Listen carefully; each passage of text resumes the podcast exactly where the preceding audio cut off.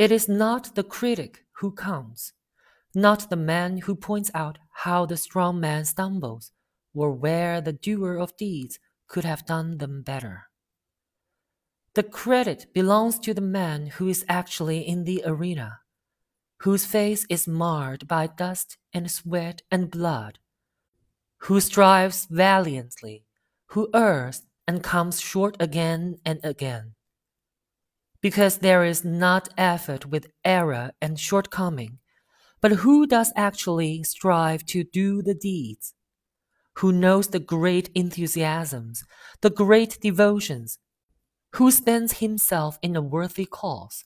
who at the best knows in the end the triumphs of high achievement, and who at the worst, if he fails, at least fails while daring greatly, so that his place shall never be with those cold and timid souls who know neither victory nor defeat.